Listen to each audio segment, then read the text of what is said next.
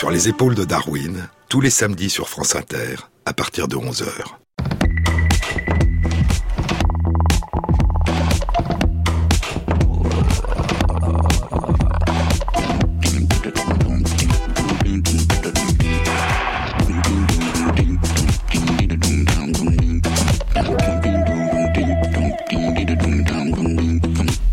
Bonjour à tous. Sur les épaules de Darwin, sur les épaules des géants. Se tenir sur les épaules des géants et voir plus loin, voir dans l'invisible, à travers l'espace et à travers le temps. Pouvoir s'évader du présent et remonter le temps à contre-courant. Il était une fois. Les contes nous emportent dans un étrange voyage. Un voyage imaginaire où tout soudain devient possible, où les rêves les plus fous peuvent se réaliser. Il était une fois ce qui aurait pu être, et qui un jour peut-être, sous une autre forme, sera. Les contes, dit le grand conteur et poète Henri Gougaud, les contes m'emplissent d'une gratitude d'autant plus émerveillée que je ne sais pas à qui l'adresser. Le seul fait d'être touché par des histoires qui ont ému des Africains ou des Chinois il y a cent ans ou il y a mille ans me laisse, quand j'y pense, incrédule. Comment cela peut-il se faire? Bien sûr, je ne les raconte pas comme ils les ont racontés, ces contes, mais ils parlent au fond de ce qui nous fait tous semblables, l'amour, la peur, l'art de survivre. Ils nous rappellent sans cesse que nos cœurs battent au même rythme, quelle que soit la distance qui nous sépare. Ils font de nous gens de tous les temps de la terre, les enfants d'une même couvée. C'est peut-être cela qui les rend irremplaçables. Il était une fois. Mais ce n'est pas dans le passé que vivent les contes, dit Gougo. C'est dans une autre dimension du temps. Fermez les yeux Entrez dans votre palais de la mémoire. Je cite Saint Augustin, poursuit Gougo. J'arrive au vaste palais de la mémoire, là où se trouvent les trésors des images innombrables véhiculées par les perceptions de toutes sortes. C'est là que se conservent les sensations qui y ont pénétré, la lumière, toutes les couleurs, les formes des corps par les yeux, tous les genres de sons par les oreilles, toutes les odeurs par les narines, toutes les saveurs par la bouche. C'est dans les confessions ou les aveux, d'après la belle traduction de Frédéric Boyer. Dans le noir et le silence, dit Augustin, si je veux, je peux faire apparaître de mémoire des couleurs. Je distingue, si je veux, le blanc du noir et d'autres couleurs. Les sons aussi sont là. S'il me plaît de les réclamer, ils viennent immédiatement. Et encore, je distingue le parfum du lys de celui des violettes, sans rien sentir. Je distingue le miel et le vin cuit, le poli du rugueux, sans rien goûter ni toucher, mais uniquement par réminiscence. J'accomplis toutes ces choses intérieurement, dans l'immense cours de ma mémoire. Ici, le ciel, la terre et la mer sont à moi, comme toutes les émotions qu'ils ont pu me procurer, hormis celles que j'ai oubliées. Ici, je me rencontre moi-même. Mais toutes ces choses que l'esprit garde à sa disposition dans les profonds recoins de la mémoire, poursuit Augustin, elles n'entrent pas elles-mêmes. Ce sont les images des choses perçues qui sont là. Réminiscence, qui peut dire le secret de leur fabrication Secret immense et infini. Qui en a touché le fond Mais, poursuit Augustin, l'immense capacité de ma mémoire ne se limite pas à ça. S'y trouve également tout ce que j'ai appris des sciences et qui ne s'est pas encore évanoui, qui est relégué plus loin à l'intérieur, dans un lieu qui est une sorte de non-lieu.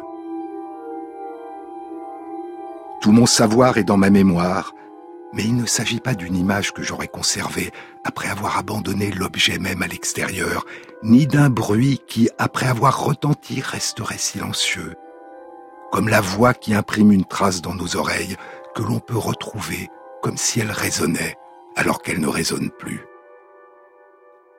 C'est une autre forme de mémoire, dit Augustin, comme l'est aussi, dit-il, la mémoire des émotions. La même mémoire contient aussi les affects de mon âme, dit-il, non pas comme l'âme les a éprouvés, mais de façon très différente selon la puissance propre à la mémoire. Je me souviens de ma joie sans éprouver de joie. Je me rappelle ma tristesse d'autrefois sans être triste. Et parfois, au contraire, je me souviens avec joie de ma tristesse passée ou avec tristesse de ma joie passée. Plus loin, il évoque l'oubli et le souvenir de l'oubli. Que signifie l'oubli quand nous nous souvenons de l'oubli? Mais parmi toutes les formes de mémoire qu'évoque saint Augustin, celle qui intéresse Gougo, c'est celle qu'il appelle la mémoire sensitive. Car nous avons deux mémoires, dit Gougo, mentale et sensitive. La mémoire mentale est soumise aux lois de la durée. Elle s'use, comme le corps. Mais chacun de nous peut faire l'expérience d'une autre dimension du temps. C'est simple, fermez les yeux. Entrez dans votre palais de la mémoire ou dans votre caverne d'Ali Baba, c'est la même chose. Appelez à la conscience un souvenir visuel, auditif ou olfactif au choix un parfum de fruits d'été par exemple, le grésillement des cigales tel jour en vacances, ou le goût des biscuits de votre enfance. À peine évoqués, ils sont là, intacts, tout vifs, tout neufs, et l'on s'émerveille. Ils n'ont pas été soumis à l'usure de la durée. Voilà l'important. La fréquentation de la mémoire sensitive nous permet de prendre conscience qu'il existe une autre dimension du temps. Et que dans cette autre dimension, il n'y a pas de passé. Il n'y a partout que la palpitation de la vie. Et c'est dans cette autre dimension du temps que vivent les contes, poursuit Gougo. Un temps non pas linéaire, mais arborescent. Ils ne sont pas plus ou moins éloignés derrière nous dans notre enfance ou dans la longue histoire de l'humanité. Ils sont là, vivants, dans un arbre que j'imagine planté au beau milieu du jardin du palais de la mémoire. Nous sommes infiniment plus foisonnants que ne saurait le dire la plus minutieuse des biographies, dit Gougo. Nous sommes plus vivants que nous ne saurions nous-mêmes le dire. En vérité, dans cette dimension du temps que perçoit notre intelligence sensitive, nous ne rencontrons qu'épisodiquement notre histoire, cette succession de faits et gestes voués de toute façon à l'oubli. Il n'y a là de place que pour le jeu de la vie.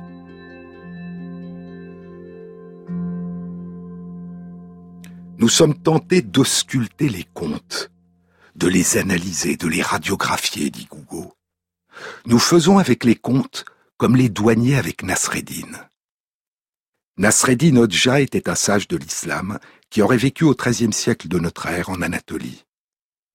Et on lui attribue des milliers de fables et de contes qui se sont répandus au Moyen-Orient et dans toute l'Asie. Vous ne connaissez pas l'histoire demande Gougo. C'était au temps où Nasreddin était contrebandier. Il passait tous les matins la frontière avec un âne chargé de ballots tout le monde savait qu'il faisait de la contrebande, il ne s'en cachait d'ailleurs pas. Tous les matins, les douaniers fouillaient les ballots et examinaient la bête à rebrousse-poil de la queue au museau. Rien. Ils ne trouvaient jamais rien. Cela dura ainsi vingt ans. Et puis un jour, le chef douanier, blanchi sous le harnais, retrouve Nasreddin à la maison de thé. Tu sais, lui dit-il, je suis maintenant à la retraite. Tu peux me parler sans danger. Que diable passais-tu à la frontière? Et Nasreddin lui répond, Des ânes. Je passais des ânes. On ne voit pas ce qui crève les yeux, c'est bien connu. On s'acharne à comprendre la vie, elle passe. Mais le conte n'enseigne pas, il montre. C'est pourquoi il est un maître et pas un professeur. Le livre d'Henri Gougaud s'intitule Renaître par les contes. C'est un livre sur les contes, qui est aussi, comme tous les livres de Gougaud, un recueil de contes. Il y a des contes qui nous disent la vanité du désir d'accumuler les richesses. Il me revient, dit Gougaud, un vieux conte arabe aux résonances étrangement actuelles.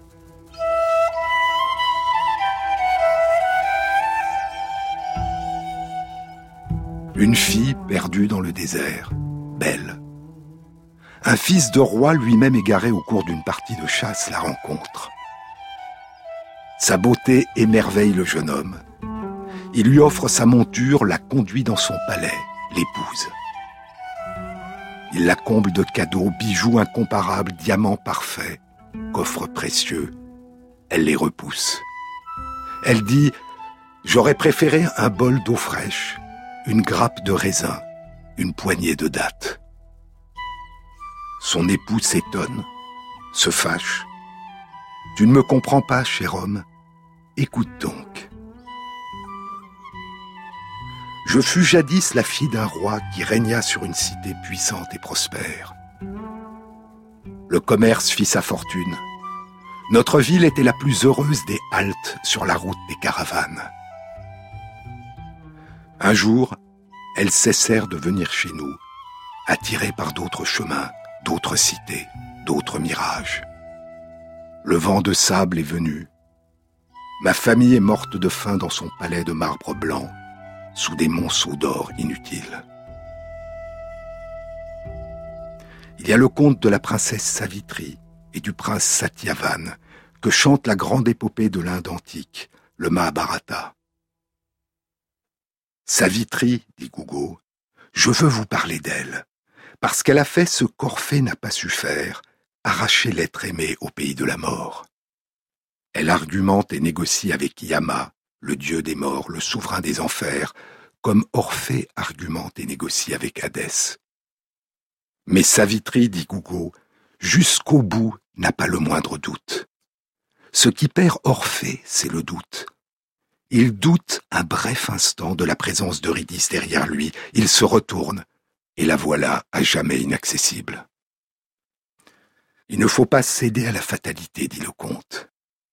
Et il y a sur ce thème un autre conte, dont l'héroïne n'est pas une princesse mythique de l'Inde antique, mais une simple grenouille. Des grenouilles sont en voyage, dit Gougo. Où vont-elles? Je n'en sais rien. Elles ont quitté leur mare, elles en cherchent une autre. Deux d'entre elles, jeunes, distraites, elles gambadent de ci, de là, dégringolent soudain au fond d'un trou caché dans l'ombre d'un buisson. Leurs compagnes se penchent au bord, tandis que les deux, bondissantes, tentent de revenir au jour. Le trou est profond, elles s'escriment. Les autres là-haut se lamentent. Elle coasse. Pauvres enfants, vous n'y arriverez jamais. Vos cuisses sont beaucoup trop maigres. Vous êtes perdus, c'est ainsi. Résignez-vous à votre sort. Nous allons chanter pour vos âmes le De Profundis batracien.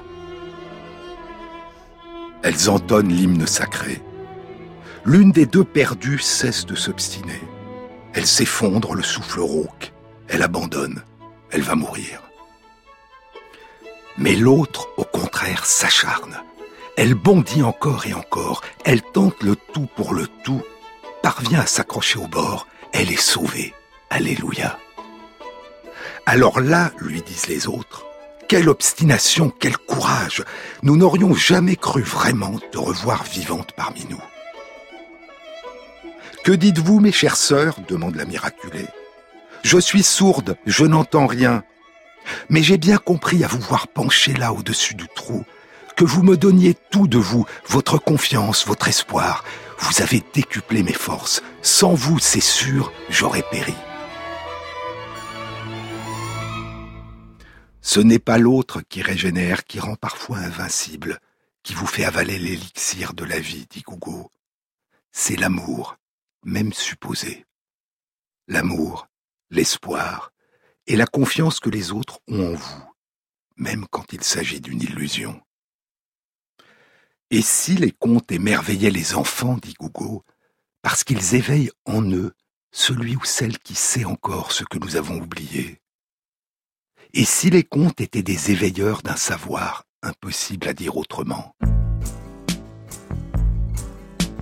Planche, Cou, couteau, bijoux, bouteille, sous, bibelot de lourde, marée haute, arithmétique, Noël, Père Noël, tabac, obus, un passant qui pue, la nuit, cette fois derrière le stade où tu as fait ta danse d'Indien pour lui, pour qu'il pleuve sur lui.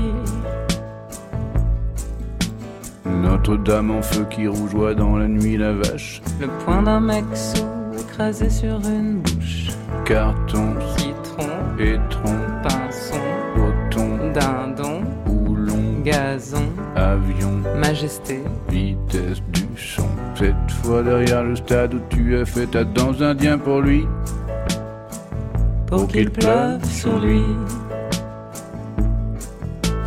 tout s'efface lentement. Tout lentement. Tout finit comme un os, blanc comme un os. Le temps est si doux.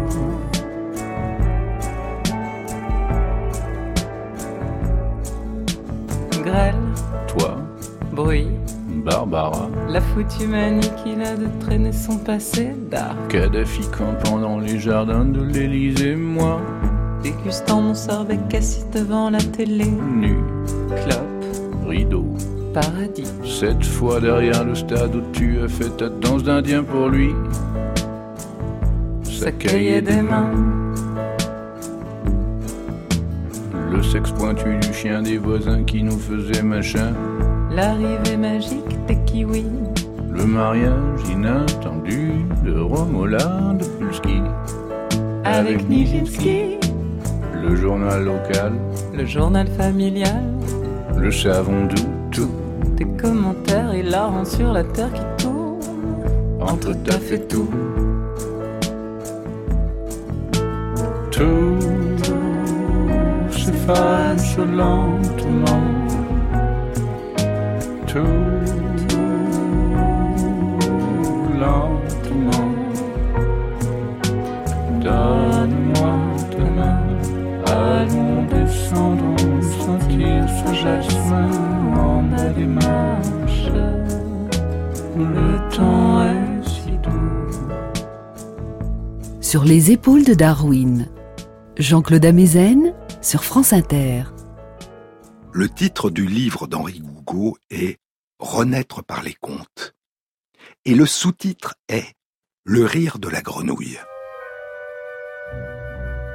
Il y a un conte australien qui dit qu'un jour une grenouille goulue avala toutes les eaux de la terre.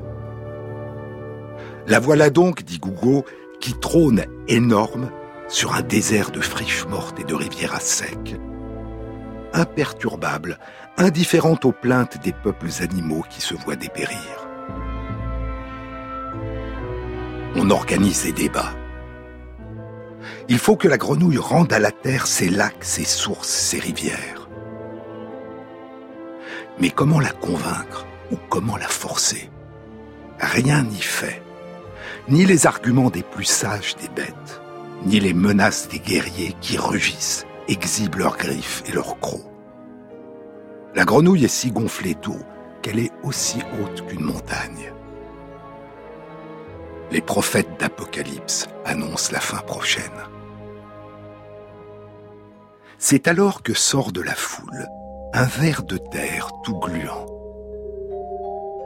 Le seul moyen, dit-il, d'obliger la grenouille à rendre les eaux qu'elle a avalées, c'est de la faire rire. Elle sera alors bien forcée d'ouvrir sa grande bouche, et les rivières, les ruisseaux, les fleuves, les sources et les lacs s'évaderont d'un même flot. Essaye toujours, disent les autres, mais ils n'y croient pas un instant. Comment un ver de terre inculte pourrait-il réussir là où ont échoué les esprits les plus éminents et les plus redoutables stratèges? Le bouffon blanc minuscule s'approche de l'énorme grenouille et là, devant sa panse, il danse ridicule, se contorsionne, s'entortille, grimace et laisse aller un paix. La grenouille hoquette, suffoque, étouffe et éclate enfin de rire. Les eaux débordent de sa gueule. Les arbres reverdissent et la terre s'abreuve.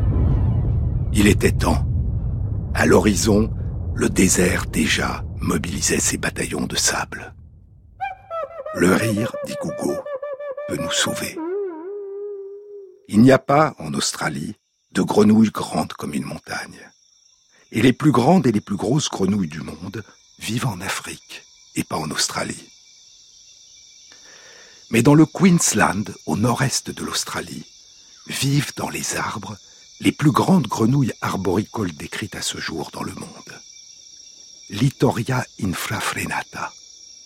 On les appelle en anglais the giant tree frogs, les grenouilles arboricoles géantes, ou encore the white-lipped frogs, les grenouilles aux lèvres blanches.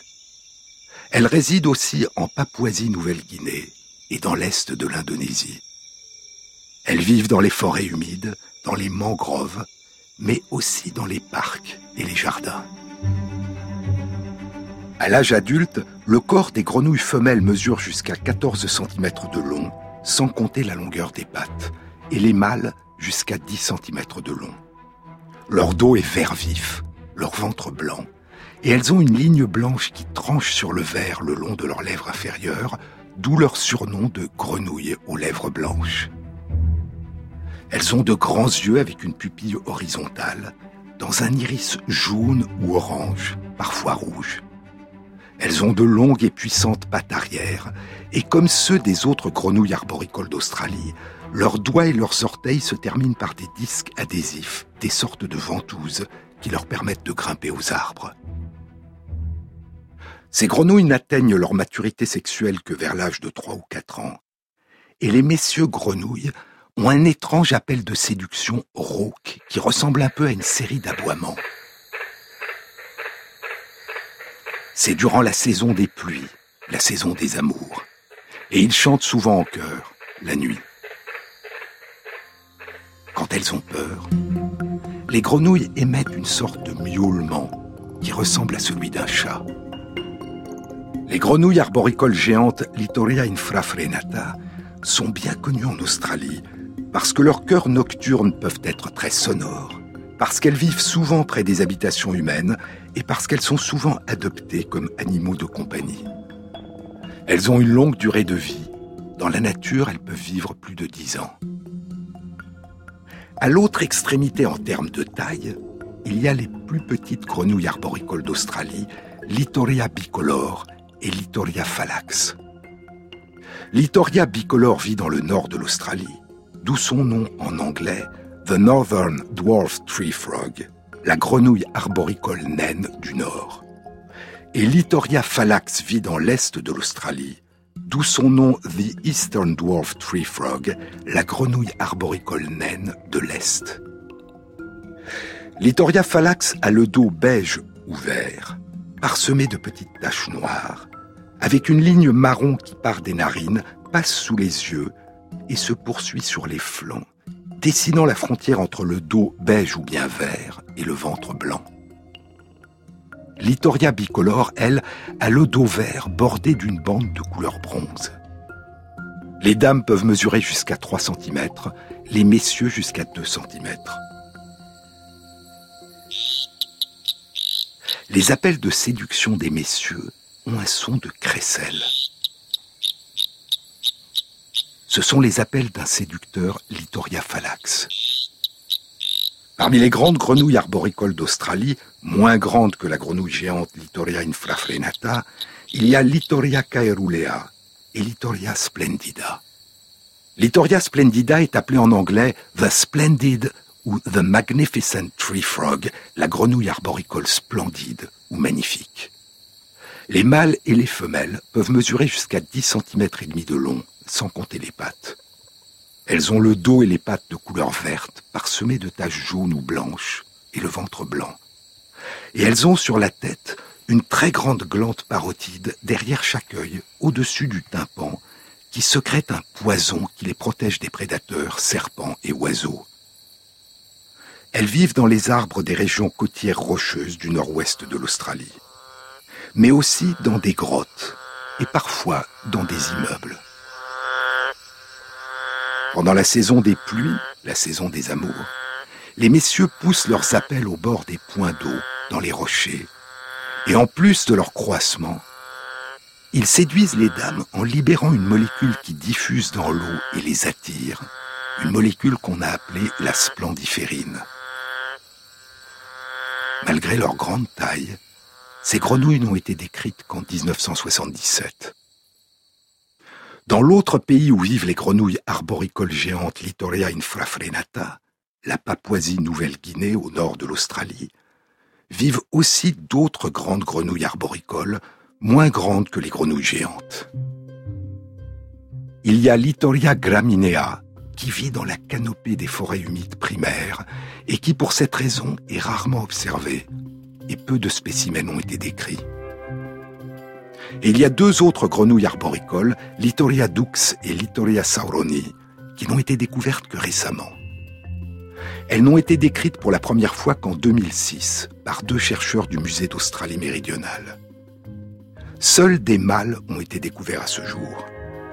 Ils lancent leurs appels de séduction la nuit, perchés sur une branche, haut dans les arbres. Leurs pattes avant et arrière sont palmées, et leurs doigts et orteils se terminent par des disques adhésifs. Les grenouilles Littoria sauroni ont le dos vert et le ventre jaune.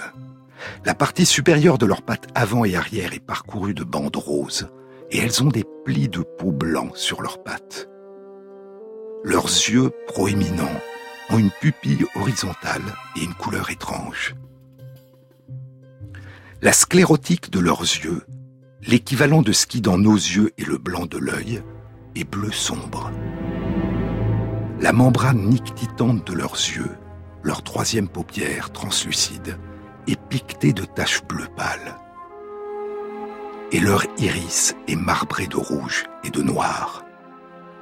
Ce sont leurs yeux, le caractère saisissant de leurs yeux marbrés de rouge et de noir, disent les chercheurs, qui leur ont inspiré le nom qu'ils ont donné, Littoria sauroni, Sauroni, c'est-à-dire de Sauron. En référence, disent les chercheurs, au personnage de Sauron, qu'on appelle l'œil dans Le Seigneur des Anneaux de Tolkien. L'œil de Sauron le terrible, le Seigneur des ténèbres, le Seigneur sombre. L'œil cerclé de feu, l'œil rouge, le signe de ralliement des orques de la forteresse de Barad-dûr.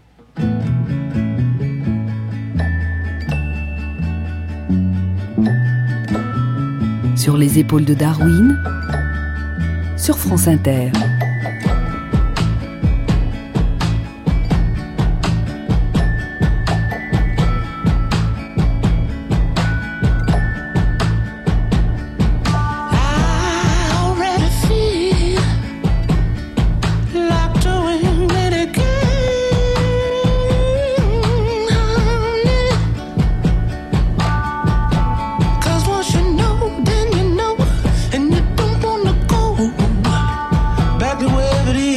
that you come from, yeah.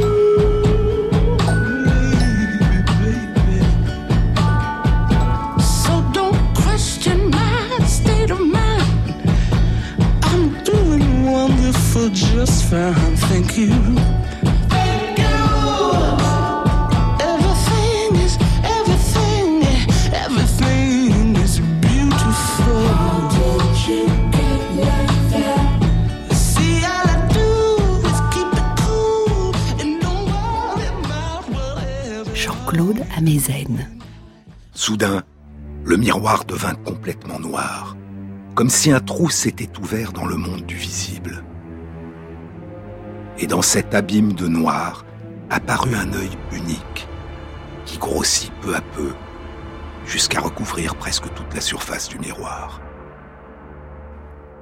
C'est dans la première partie de l'extraordinaire épopée de Tolkien, Le Seigneur des Anneaux, la partie intitulée La fraternité de l'anneau ou la communauté de l'anneau. Les hobbits Frodo et Sam Gamgee sont parvenus à Caras Galadon, la cité des Galadrim, la cité des elfes, où règne le seigneur elfe Celeborn et son épouse Galadriel, la dame de Lorienne. Frodo porte à son cou l'anneau unique, l'anneau maître, qui a été forgé il y a longtemps par Sauron, l'anneau qui gouverne tous les anneaux, que Bilbo le Hobbit, Bilbo Baggins, avait trouvé, et qu'il a légué le jour de son onzante et unième anniversaire, son cent onzième anniversaire, à son jeune neveu Frodo. L'œil de Sauron cherche l'anneau et celui qui le porte. Et Frodo va voir dans le miroir de Galadriel l'œil qui le cherche, lui, Frodo. Le miroir de Galadriel est une vasque d'argent emplie d'eau pure, dans laquelle se reflète le ciel et sur laquelle souffle un instant la dame Galadriel. Que devons-nous chercher et qu'allons-nous y voir demande Frodo. Il est bien des choses que je puis commander au miroir de révéler, répondit-elle. Et à certains, je peux montrer ce qu'ils désirent voir.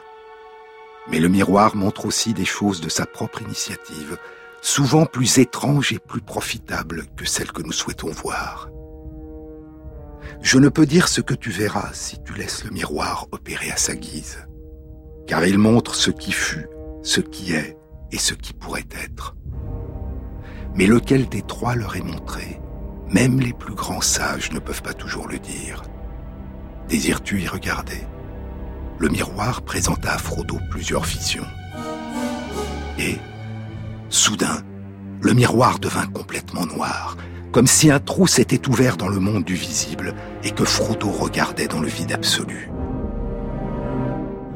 Dans cet abîme de noir apparut un œil unique qui grossit peu à peu jusqu'à recouvrir presque toute la surface du miroir. Il était si terrible que Frodo en resta cloué sur place, incapable de crier ou de détourner le regard. L'œil paraissait cerclé de feu.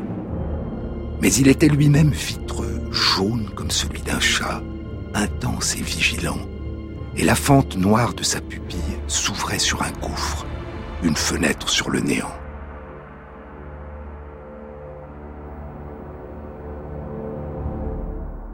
Puis l'œil se mit à rôder, cherchant de ci, de là, et Frodo eut l'horrible certitude que lui-même faisait partie des nombreuses choses qu'il cherchait.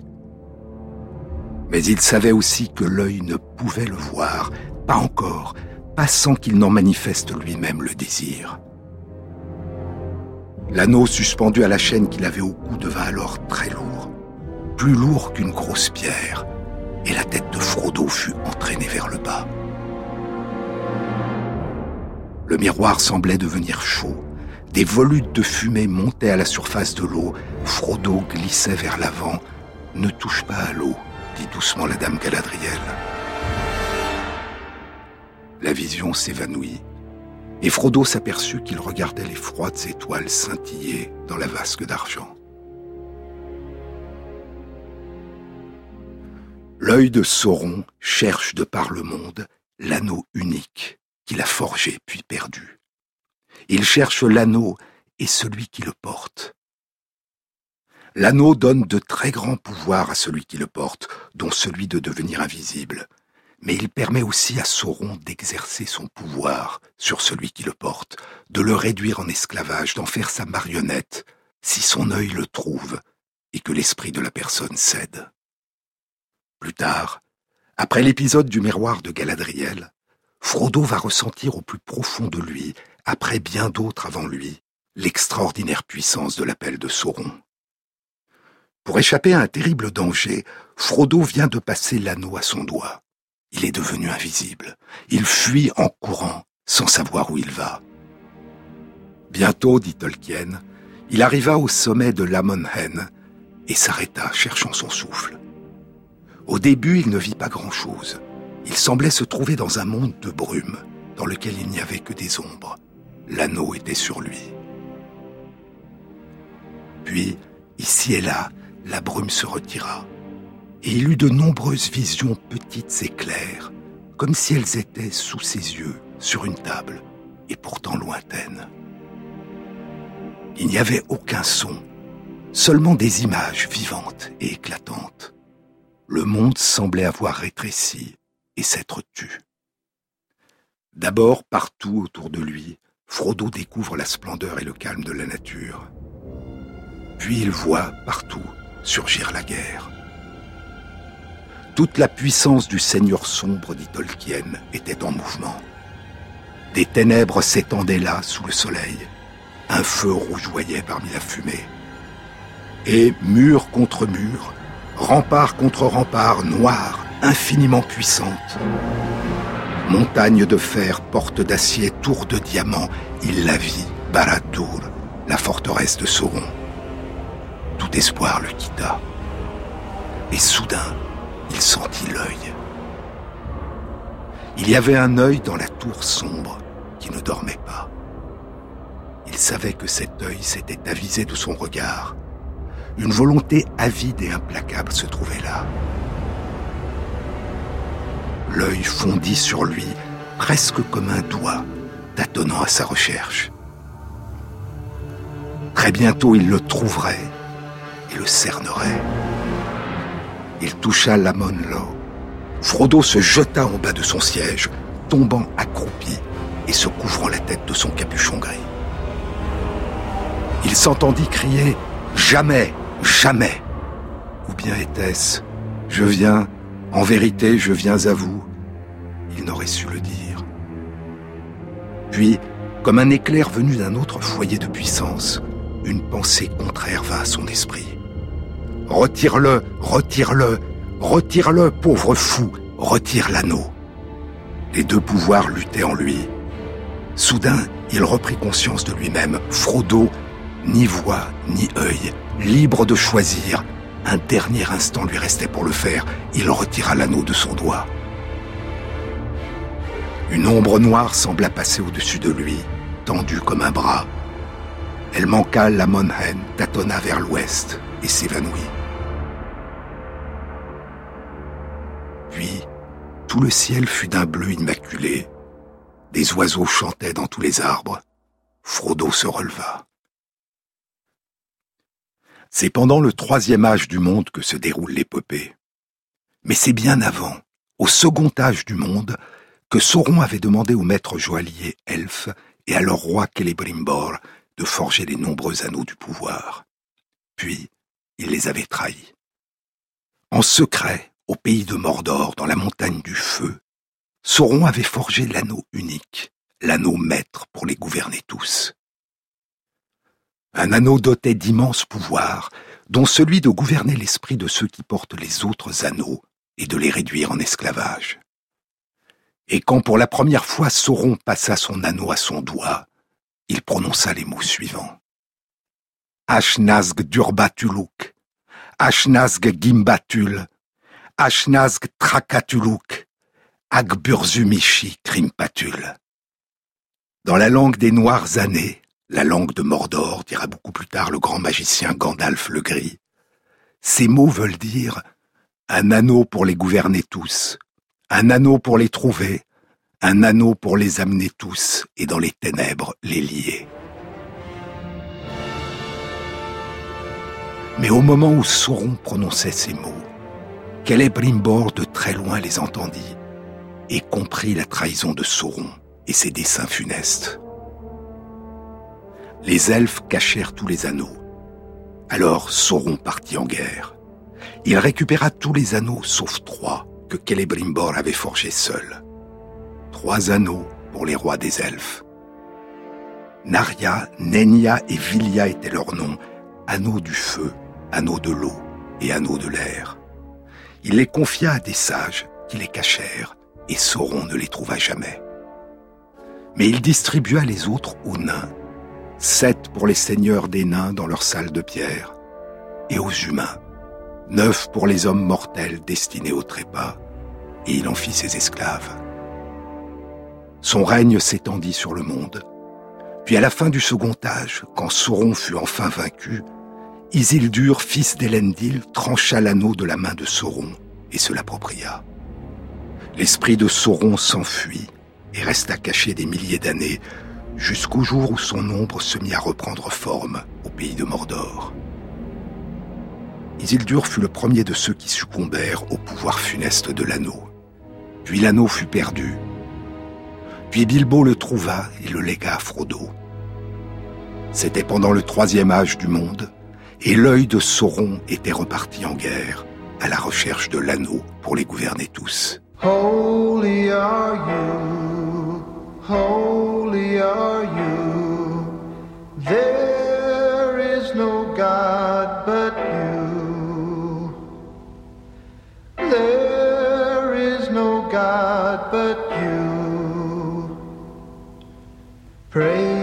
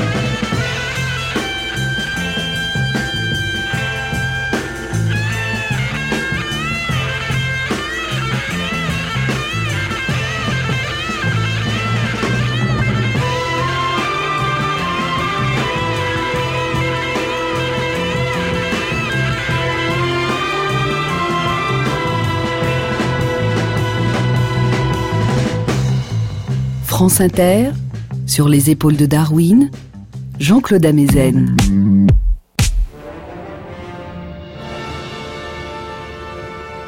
Trois anneaux pour les rois des elfes sous le ciel, sept pour les seigneurs des nains dans leur salle de pierre, neuf pour les hommes mortels destinés au trépas, un pour le seigneur des ténèbres sur son sombre trône, au pays de Mordor où s'étendent les ombres. Un anneau pour les gouverner tous, un anneau pour les trouver, un anneau pour les amener tous et dans les ténèbres les lier, au pays de Mordor où s'étendent les ombres. C'est un poème connu depuis longtemps dans la tradition elfique, la tradition des elfes, dira le magicien Gandalf le Gris. Et Tolkien a inscrit le poème en exergue du Seigneur des Anneaux. Il n'y a qu'un seul moyen pour vaincre Sauron, détruire l'anneau qui les gouverne tous. Et il n'y a qu'un seul moyen pour détruire l'anneau, le faire fondre dans la montagne du feu, au pays de Mordor, là où il a été forgé. Et c'est le but de la très longue quête des héros du Seigneur des Anneaux, une immense épopée qui se déploie au long de 1500 pages. Mais il y avait un avant. Il y avait eu le second âge et le premier âge, et avant encore, la création du monde. Et cette longue histoire est contée dans un autre livre, le Silmarillion. La première partie s'intitule Ainu Lindale. Tolkien a créé des langues pour ces mondes, et Ainu Lindale signifie la musique des saints. Le texte commence ainsi. Il y avait Eru, l'un, celui qui est seul, qui en Arda, sur la terre, est nommé Iluvatar, père de tout. Il créa d'abord les Ainur, les saints, qui étaient les enfants de sa pensée. Et il leur parla, leur proposant des thèmes de musique. Et ils chantèrent devant lui, et il fut content. Mais pendant longtemps, ils chantèrent chacun seul, pendant que les autres écoutaient. Car chacun ne comprenait que la portion de l'esprit d'Iluvatar qui lui avait donné naissance. Mais à mesure qu'ils écoutaient les autres, ils parvenaient à une compréhension plus profonde et progressaient en harmonie et en chœur. Et il advint alors qu'Iluvatar convia tous les Ainur, et il leur fit entendre un thème musical puissant, déployant devant eux des choses plus grandioses et plus merveilleuses qu'il ne leur avait jamais jusqu'alors révélées. Et Iluvatar leur dit, De ce thème que je vous ai fait entendre, je veux maintenant que vous fassiez ensemble, en harmonie, une grande musique. Alors les voix des Ainur, pareilles à des harpes et des luttes, et des flûtes et des trompettes, et des viols et des orgues et d'innombrables chœurs, commencèrent à transformer le thème d'Iluvatar en une grande musique. Et de ces mélodies continuellement changeantes, tissées en harmonie, les demeures d'Iluvatar furent emplies jusqu'à déborder. Et la musique et l'écho de la musique pénétrèrent dans le vide, et ce n'était plus le vide. Mais, alors que le thème se développait, il advint dans le cœur de Melkor, qui deviendra plus tard le maître de Sauron, il advint dans son cœur le désir de mêler à ce thème des produits de sa propre imagination qui n'étaient pas en accord avec le thème d'Iluvatar, car il cherchait ainsi à augmenter le pouvoir et la gloire du rôle qui lui était assigné. Alors commencera, dans la splendide musique en train de créer le monde, la première disharmonie, la première discordance, la toute première discorde. Mais c'est une autre histoire. Et vous pouvez actuellement visiter la grande exposition de la BNF, la Bibliothèque nationale de France à Paris, intitulée Tolkien, Voyage en terre du milieu. Elle a ouvert la semaine dernière et vous pourrez y voir l'œil de Sauron, l'œil rouge cerclé de feu du Seigneur sombre, qui a ressurgi un jour dans la mémoire de deux chercheurs lorsqu'ils ont vu l'œil étrange d'une gentille grenouille arboricole en Papouasie-Nouvelle-Guinée. Je vous disais tout à l'heure qu'à part la grenouille arboricole géante Littoria infrafrenata, la grenouille aux lèvres blanches, les deux plus grandes grenouilles arboricoles d'Australie sont Littoria splendida et Littoria caerulea. Littoria caerulea vit dans les forêts du nord de l'Australie et dans les forêts de Papouasie-Nouvelle-Guinée. En Australie, on l'appelle the green tree frog, la grenouille verte arboricole. Les femelles peuvent mesurer jusqu'à 11 cm de long sans compter la longueur des pattes et les mâles jusqu'à 8 cm. Leur dos et leurs pattes sont d'un vert clair brillant. Leur ventre est blanc. Les extrémités de leurs doigts et orteils en forme de disque adhésif sont de couleur orange. Et elles ont de grands yeux jaunes dorés avec des pupilles horizontales. Elles sont particulièrement résistantes à la chaleur et à la sécheresse, et leur peau secrète des molécules aux propriétés antimicrobiennes, des peptides antimicrobiens, qui semblent les protéger contre les infections fréquentes chez d'autres grenouilles par un champignon qui provoque chez les grenouilles une maladie mortelle, la chytridiomycose. À la saison des amours, les messieurs lancent du haut des arbres leurs appels rauques dans la nuit. Puis quand les dames s'approchent, ils descendent des arbres et lancent leurs appels au sol, près de l'eau, où les dames pondront leurs œufs. Comme Littoria infrafrenata, la grenouille arboricole géante, Littoria caerulea vit aussi dans les régions urbaines, dans des parcs et des jardins, dans les arbres proches des habitations humaines, et elle est, elle aussi, souvent adopté comme animal de compagnie. Littoria splendida, je vous le disais tout à l'heure, n'a été décrite pour la première fois qu'en 1977. Mais Littoria caerulea, c'est la première grenouille d'Australie qui a été décrite il y a longtemps, en 1790. On l'appelle aussi the white tree frog, ce qui ne signifie pas la grenouille blanche arboricole. Le mot white désigne ici non pas sa couleur, elle est verte, mais le nom de l'Européen qui l'a découverte en 1788, John White. The White Tree Frog signifie la grenouille arboricole de White. Mais le nom savant qui la désigne est Littoria caerulea. Caerulea, en latin, signifie de la couleur du ciel, bleu comme le ciel. Mais la grenouille n'est pas bleue, elle est verte. Alors d'où vient son nom? Elle a été décrite pour la première fois dans un livre de John White, publié en 1790, et intitulé Journal of a Voyage to New South Wales, Journal d'un voyage vers les Nouvelles-Galles du Sud. Le livre commence ainsi. 5 mars 1787. J'ai quitté ce jour Londres avec des instructions écrites du bureau du ministre des Affaires étrangères et de l'Amirauté concernant l'embarquement des prisonniers en partance pour Botany Bay. Et dans la soirée du 7 mars, après avoir voyagé durant deux journées de pluie la plus incessante que j'ai jamais connue, suis arrivé à Plymouth, où les navires Charlotte et Friendship étaient prêts à les recevoir. Plus de 770 condamnés, 40 mourront durant le voyage, un voyage de huit mois. Après avoir fait escale à Rio de Janeiro au Brésil, puis dans le port du Cap en Afrique du Sud, et après avoir passé le cap de Bonne-Espérance et être entré dans l'océan Pacifique, le 18 janvier 1788, le premier navire de la flotte aborde enfin sur les côtes des Nouvelles-Galles du Sud, à Botany Bay, là où l'explorateur James Cook avait abordé pour la première fois les côtes de l'Australie, 18 ans plus tôt, en 1770. Et tout près de là, à Port Jackson, les nouveaux arrivants fonderont la première colonie européenne en Australie. Mais le livre n'est pas seulement le récit d'un étrange et périlleux voyage.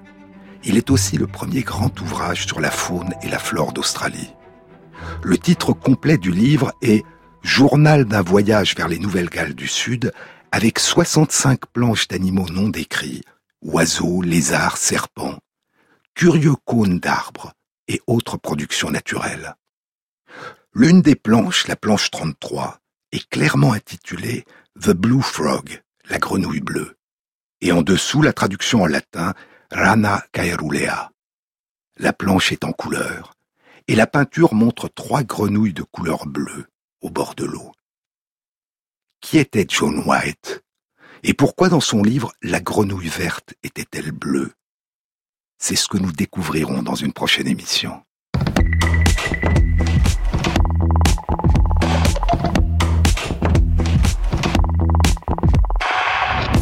Merci à Christophe Imbert pour la réalisation sonore et la mise en musique de l'émission, à Antoine Gomez pour la prise de son, à Jean-Baptiste Audibert pour le choix des chansons, et à Christophe Magère pour la mise à jour de la page de l'émission Sur les épaules de Darwin sur le site franceinter.fr où vous trouverez toutes les références concernant cette émission.